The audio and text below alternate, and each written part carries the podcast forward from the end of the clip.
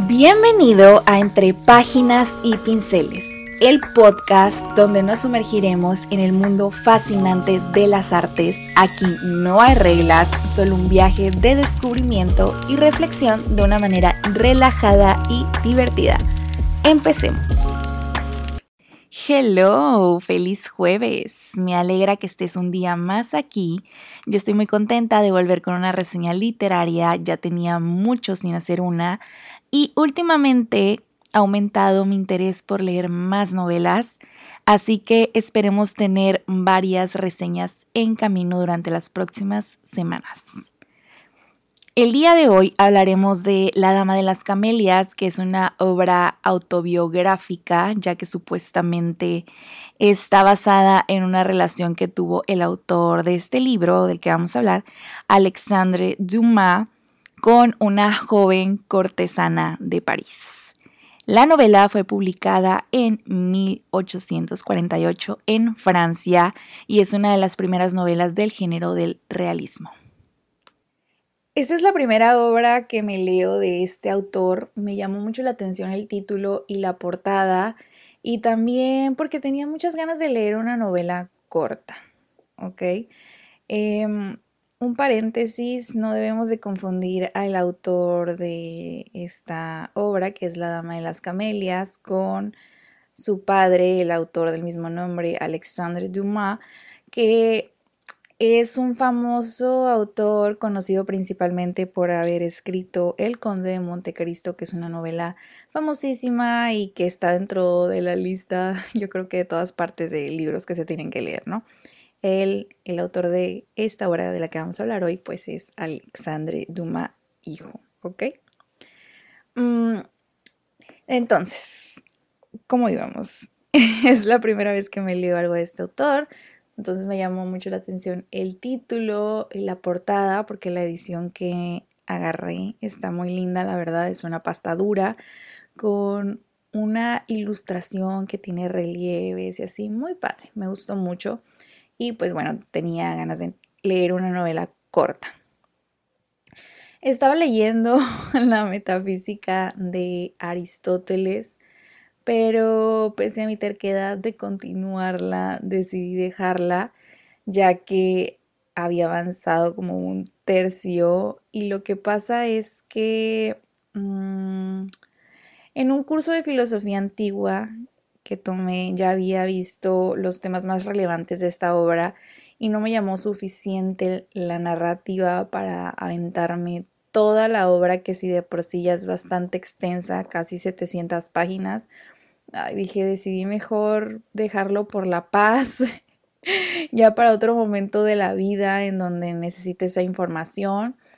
Y como ya no tenía nada más en mi biblioteca, fui a Sambors a ver qué me encontraba por ahí y me llamó la atención este libro y otro del cual ya hablaremos cuando lo termine de leer. Pero bueno, nos desviamos y vamos a continuar con lo que vinimos a escuchar, La Dama de las Camelias. es una novela que nos narra la historia de la relación amorosa de Margarita Gutiérrez, quien es una hermosa cortesana de la vida parisina y de Armando Duval, un joven de clase media alta que se enamora profundamente de ella. El narrador de la historia es un personaje cuyo nombre no conocemos, pero parece ser un joven más o menos como de la misma edad que Armando, es decir, como de unos 24 años de edad, eh, que de pronto va caminando y se encuentra en una casa cuyos objetos serán motivo de subasta y él entra a curiosar y termina conociendo la historia que más adelante él mismo nos contará. Esta novela no tiene muchos personajes, pero los más destacables son los siguientes. Armando Duval, obviamente. Él es un joven, como les decía, de unos 24 años aproximadamente, que vive en París y conoce a Margarita, una joven cortesana de quien se enamora enseguida y busca tener una relación con ella, pese a todos los obstáculos que se presentan. Por otro lado, Margarita Gutiérrez es una joven mujer de gran belleza y carisma que se dedica a entretener a los caballeros de buena posición que requieren de sus servicios. Si me entienden, ¿verdad? Luego tenemos a Prudence, que es una cortesana jubilada que ahora vive a costa de Margarita, ofreciéndole a cambio una especie de respaldo y amistad. Y a el padre de Armando, un señor de altos valores y sentido de responsabilidad que se preocupa por dejar a sus hijos en una posición acomodada y buena para su estabilidad y futuro. Lógicamente los protagonistas de la historia son Margarita y Armando. Ella, al principio de la historia, se nos presenta como una persona bastante superficial que únicamente se preocupa por tener las cosas más bellas, pasar sus noches en las óperas, los teatros y en general en la vida social parisina, a costa pues de ofrecer sus servicios como cortesana de varios hombres de clase alta. Cuando conoce a Armando, al principio es un poco renuente a hacerle caso, pero pues con el tiempo se van enamorando, que de hecho es muy poco tiempo, esta historia se desarrolla en muy poco tiempo. Y el problema es la vida que ha llevado hasta el momento. Esta vida de excesos le ha costado tener múltiples deudas a la joven, la que, lo que la tiene atada a esta vida de cortesana y por más que quiere ceder a las propuestas de Armando, no puede evitar sentir responsabilidad por todo lo que está dejando atrás. Sin embargo, esta cambia poco a poco y ella y su amado hacen planes para tener una vida juntos y lamentablemente las cosas no salen como ellos lo tenían pensado y bueno, hasta aquí les contaré porque toda la historia va de todo lo que sucede en esa relación y no les quiero arruinar porque quiero que vayan a leerla. El libro principalmente trata de cómo las convenciones sociales cargadas de prejuicios pueden de pronto repercutir negativamente en la vida de las personas y aunque éstas tengan la intención de llevar sus vidas por rumbos distintos, inevitablemente han sido marcadas de por vida sin importar qué hagan.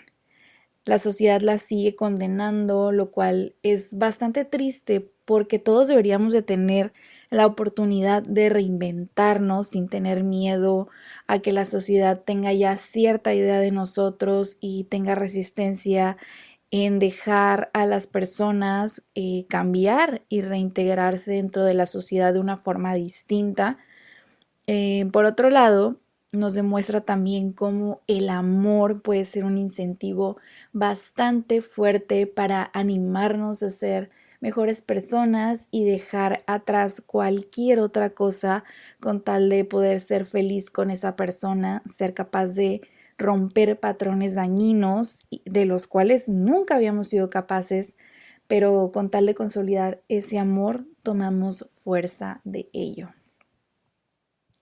La novela está escrita de una manera fluida, directo a lo que necesitamos saber, sin meter tanto relleno y lejos de dejarnos a medias en la historia, es bastante precisa en la narración.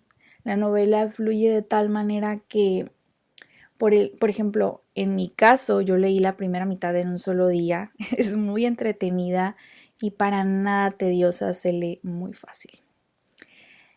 Y ahora, mis opiniones personales.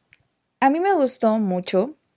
La escritura, como les comento, es fluida, eh, te permite seguir muy de cerca lo que está sucediendo sin parar. En ningún momento sentí la necesidad de tomarme un break de ella.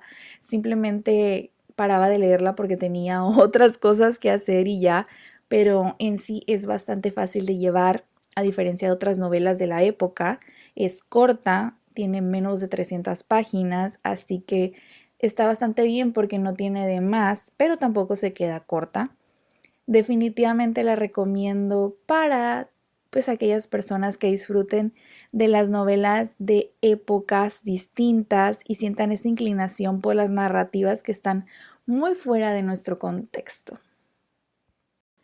Y con esto llegamos al final de otro episodio de Entre Páginas y Pinceles.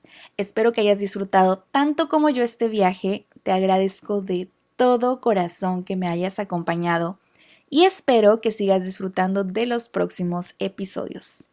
Te invito a seguirme en mi Instagram, Musefelin, para estar al tanto de nuevas cosas de arte. Hasta la próxima.